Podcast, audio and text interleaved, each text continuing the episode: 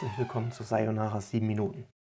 Sayonara, das bin ich und das ist der Podcast von MacNotes.de. Ähm, das ist Episode 43. Schicht für Apples Nachtschicht? Fragezeichen.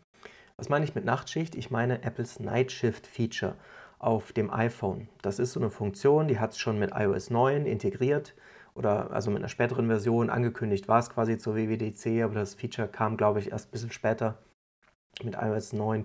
irgendwas aufs Smartphone. Naja, und äh, seitdem gibt es das halt. Und ihr könnt das zum Beispiel einschalten, zusammen mit ähm, eurem Wecker oder mit eurer wöchentlichen Schlafroutine und dann eine Stunde quasi bevor ihr ins Bett geht, glaube ich, oder ein bisschen früher, wie auch immer, ähm, werden Teile des blauen Lichts, aber auch andere kurzwellige Lichtstrahlen aus dem Farbspektrum des angezeigten Bildes auf dem Smartphone-Display halt reduziert.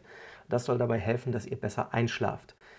Wie kam man nun dazu? Also zum einen war es ein Trend. Es gab irgendwie so eine Open-Source-Software und die Apps dazu wurden halt häufig runtergeladen und generell gab es, ja, sagen wir mal so, in den 2000ern die Erkenntnis in der Wissenschaft, die so sukzessive durchgedrungen ist, kurzwelliges Licht, allen voran blaues Licht, LED-Licht, ja, weil das war anfänglich eher hellblau, wurde dann erst später auch mit äh, warm und eher gelblich, äh, sorgt dafür, dass wir länger wach bleiben.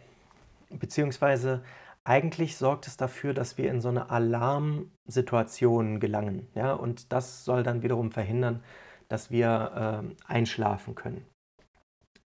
Das hat sich so als Konsens irgendwie in der Wissenschaft verselbstständigt. Ja? Also da gab es halt einige Studien zu, wie sich äh, blaues Licht auf uns auswirkt und naja, es sorgt irgendwie für Unruhe im Körper.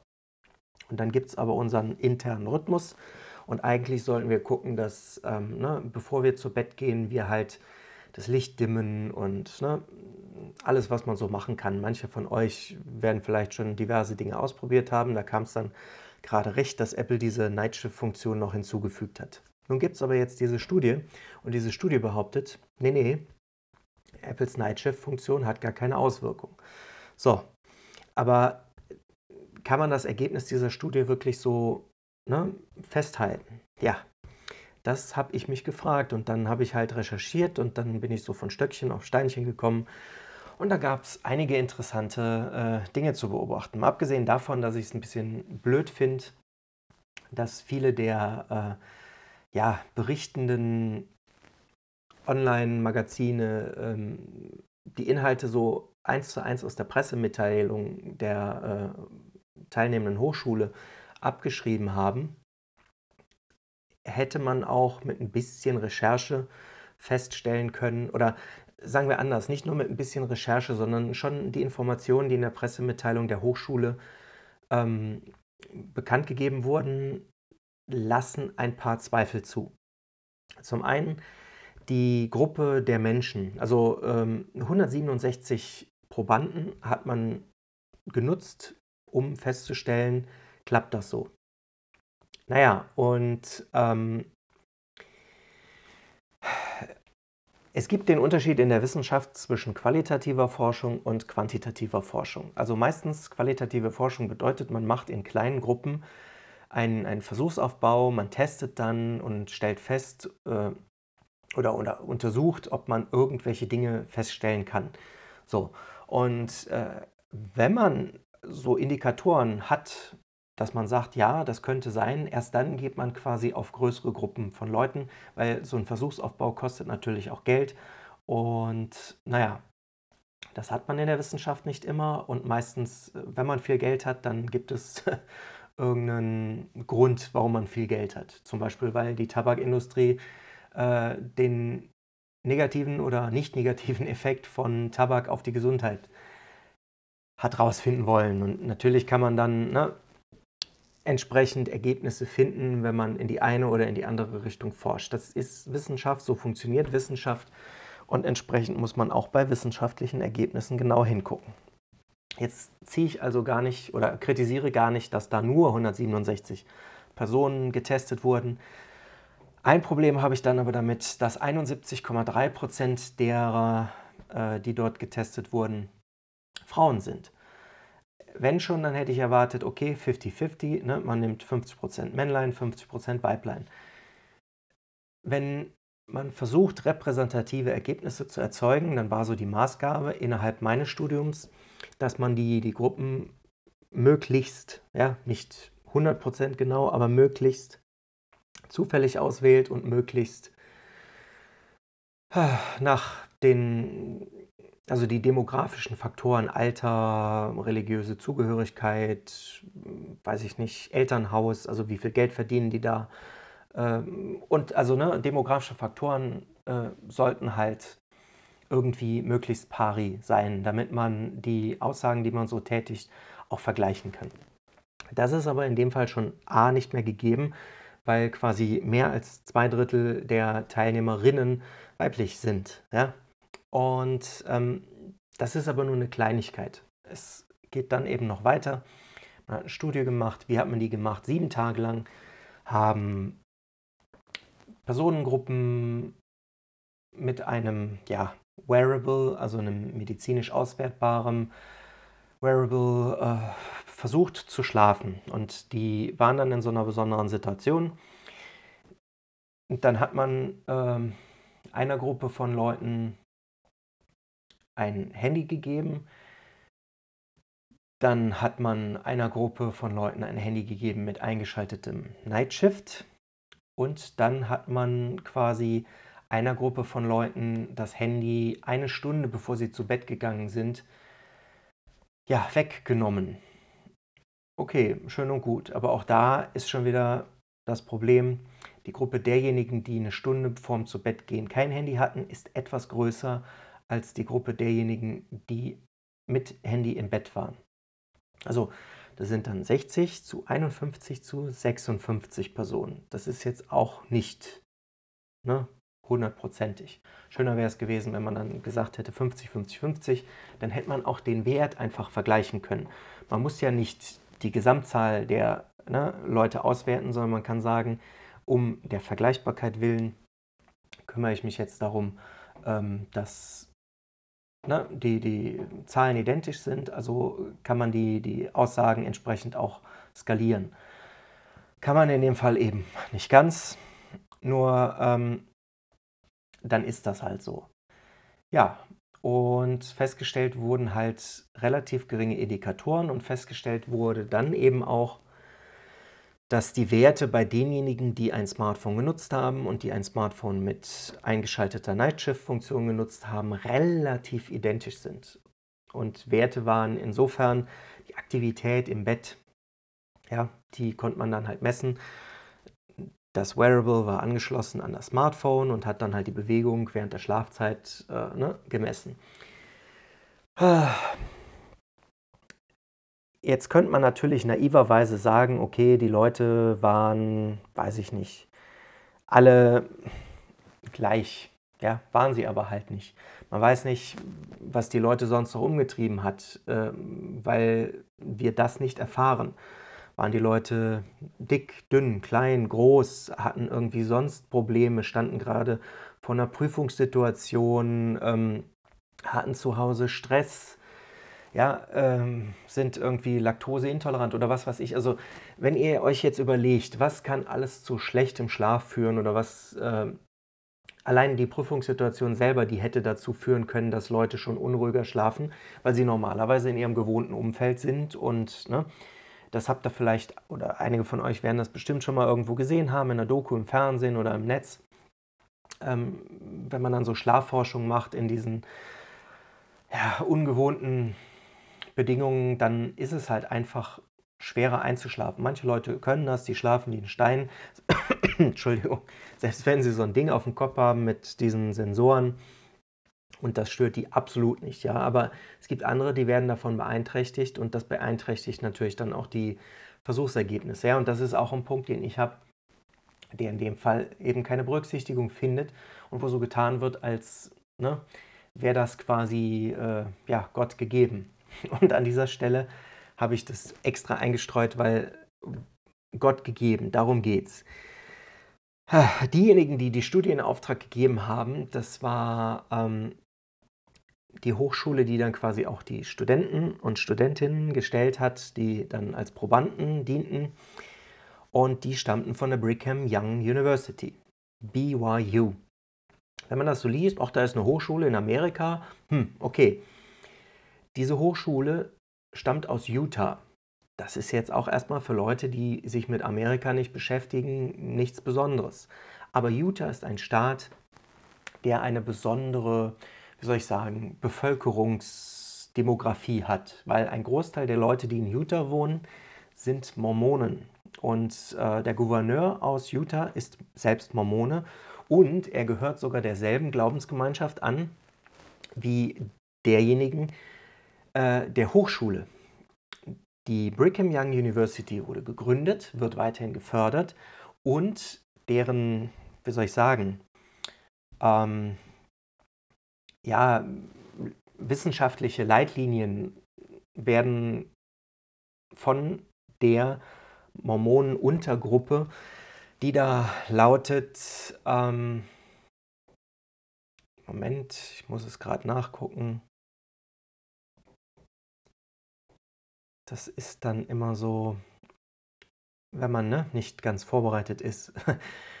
Kirche Jesu Christi der Heiligen der letzten Tage. Also dieser Glaubensgemeinschaft gehört quasi äh, nicht nur der Gouverneur von Utah an, sondern äh, von der wurde diese Hochschule gegründet und ähm, ja, ein Problem ist, dass diese Hochschule oder überhaupt die Glaubensgemeinschaft selber, die Mormonen, relativ lange relativ technikfeindlich waren. Also Technologie hat in deren Leben keine Rolle gespielt. Das hat sich in den letzten Jahren, Jahrzehnten irgendwie ein bisschen abgeschwächt und geändert, weil ne, an Technologie kommt im Prinzip keiner von uns vorbei, außer man schließt sich im Wald ein und versucht quasi äh, ohne auszukommen. Nur selbst dann laufen einem Leute über den Weg, die irgendwie ein Smartphone in der Hand haben oder ne, mit dem Mund spazieren gehen, der Entschuldigung, irgendwie so ein elektrisches Halsband drum hat, falls er Herrchen oder Frauchen irgendwie verloren geht oder was auch immer. Aber ja, Technik ist quasi allgegenwärtig. Man kann sich der noch entziehen, das weiß ich. Kann man in solche Kloster gehen äh, oder ne, irgendwie in der Wildnis verschollen und äh, das funktioniert alles, wenn man es will. Was ich nur oder worauf ich hindeuten will, ist, dass diese Hochschule auch einen Bildungsauftrag hat. Und zwar, den hat sie auf ihrer Homepage dann sehr, sehr schön festgehalten. Und ich lese das mal im englischen Original vor und versuche es dann zu übersetzen. The mission of Brigham Young University, founded, supported and guided by the Church of Jesus Christ of Latter-day Saints, is to assist individuals in their quest for perfection and eternal life. Also, ja, diese Glaubensgemeinschaft hat die Uni gefördert, gegründet und unterstützt sie weiterhin. Und quasi das Ziel dieser ja, Bildung, die man an der Hochschule genießt, die soll Individuen dabei helfen, Perfektion und ewiges Leben zu erlangen. Ja, also da ne, gehen bei mir die Sirenen an, weil ich glaube weder an ewiges Leben noch an Perfektion. Also ich finde Perfektion, sich zum Ziel zu setzen, ist jetzt irgendwie, weiß ich nicht, da landet man dann nur in Stresssituationen. Also, weil man sagt das so leichtfällig, aber Leute, die sich Perfektion wirklich, wirklich als Ziel setzen, die sind ständig unglücklich, weil es gibt das perfekte Leben nicht. Ja? Es gibt andere, also man kann, weiß ich nicht, sein Leben organisieren oder man kann Routinen finden oder so, aber das hat nichts mit Perfektion zu tun. Und wenn jemand Perfektion anstrebt, dann wird er daran scheitern, weil man kann nicht perfekt sein. Aber das ist eben der Bildungsauftrag dieser Hochschule. Ja, und dann noch ewiges Leben. Hm. Ich glaube persönlich nicht dran. Also ich kann mir zum Beispiel vorstellen, dass man meinen Intellekt, also das, was ich so denke und ne, was mich beschäftigt im Kopf, in Form von Algorithmen auf irgendeinen Chip packt und dann ich in dieser Form weiterleben kann bis irgendjemand mal einen Stecker zieht und dann ist auch mit meinem virtuellen Ich sozusagen irgendwie, ne, also Ende im Gelände. Naja, und jetzt wisst ihr quasi, dass diese Hochschule und diese Glaubensgruppierung, ähm, irgendwie Religionsgemeinschaft, das wollte ich sagen, hinter dieser Studie steckt. Und ja, äh, da muss man dann halt noch mal ein bisschen genauer hingucken. Wenn denn deren Auftrag eigentlich ist, den Leuten zu sagen, wie sie besser ohne Technologie im Leben auskommen können, indem sie dann so äh, ewiges Leben erreichen können und gesünder leben, dann ne, ist quasi vielleicht derjenige, der dort die, die Forschung betreibt, auch schon mit einer gewissen Scheuklappe im Leben unterwegs und versucht quasi ein Ergebnis auf jeden Fall, auf alle Fälle herauszufinden, was ähm, eventuell an der einen oder anderen Stelle jetzt nicht funktioniert. Ich habe versucht, online zu recherchieren, aber der Volltext von, von dieser Zeitschrift kostet irgendwie, weiß ich nicht, 35 Dollar oder sowas oder 31 Dollar oder irgendwie so. Oder sind es 31 Euro 50? Naja, aber das war mir zu viel Geld auszugeben, nur um dann da noch äh, weiter zu gucken. Ich habe auf die Schnelle auch nichts gefunden. Die, die äh, Bibliothek, hier die Stadtbibliothek, in der ich angemeldet bin, die hat leider Corona-bedingt irgendwie geschlossen gehabt. Da konnte man diese ne, Dinger nicht in die Wege leiten. Der Ausweis ist einfach ausgelaufen, weil ich, als ich damals hier hingezogen bin, nicht ähm, ein SEPA-Lastschriftmandat ausgefüllt habe und ähm, ja, dann hat die Uni, von, ach die Uni, sage ich, die Bibliothek von sich aus gesagt, hier, pass auf, äh, wenn du das nächste Mal vorbeikommst, dann kannst du deinen Mitgliedsbeitrag wieder bezahlen und ja, ne, so ist das dann halt. Die Uni, ach die Uni, sage ich immer noch, äh, ne, freudscher Fehler sozusagen. Ähm, die Bibliothek konnte man nicht besuchen. In der Corona-Zeit war sie geschlossen. Jetzt so langsam mit sinkender Inzidenz äh, öffnet sie wieder. Aber ne, das Thema war quasi, ich war motiviert, ich wollte das in dem Podcast sprechen und ich könnte auch jetzt immer noch nicht ohne vorherige Anmeldung quasi in die BIP, um dann meinen Ausweis zu verlängern und dann eventuell über die Fernleihe diesen Aufsatz wieder zu bestellen. Und äh, naja, sei es drum. Einige von euch, die sich für das Thema interessieren, die könnten das vielleicht tun, könnten dann noch weitere äh, Details zu der Studie herausfinden. Ich persönlich denke, da wird wieder etwas zu heiß gekocht und vor allen Dingen schiebe ich aber den schwarzen Peter den Medien zu. Und die sollten hingehen und vor allen Dingen große Medien, wenn sie viel Geld haben und Entschuldigung, ich trinke mal kurz was.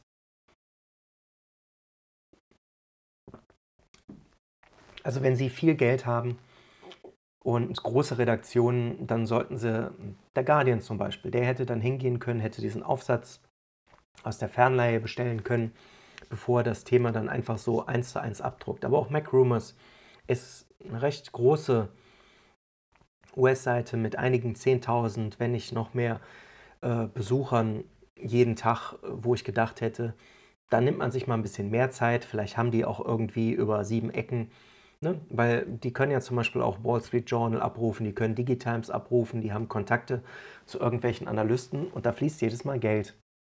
Vielleicht nicht die volle Summe, aber die werden ein Abo haben, hiervon, davon. Ne? So, da hätte ich gedacht, dann nutzt doch eure Möglichkeiten mal und schaut ein bisschen genauer hin. Das habe ich jetzt getan, so gut es mir eben möglich war. Und ich bin der Meinung, dass das Ergebnis der Studie weiß ich nicht, nicht haltbar ist. So, wenn mich jemand widerlegen möchte, kann er das gerne tun, weil ich wollte auf jeden Fall einfach nur den Diskurs darüber ähm, anleiern sozusagen. Und äh, freue mich über jeden, der über die sozialen Netzwerke zum Beispiel da seinen Senf noch dazu beigibt. Und ansonsten sage ich danke und bis zum nächsten Mal.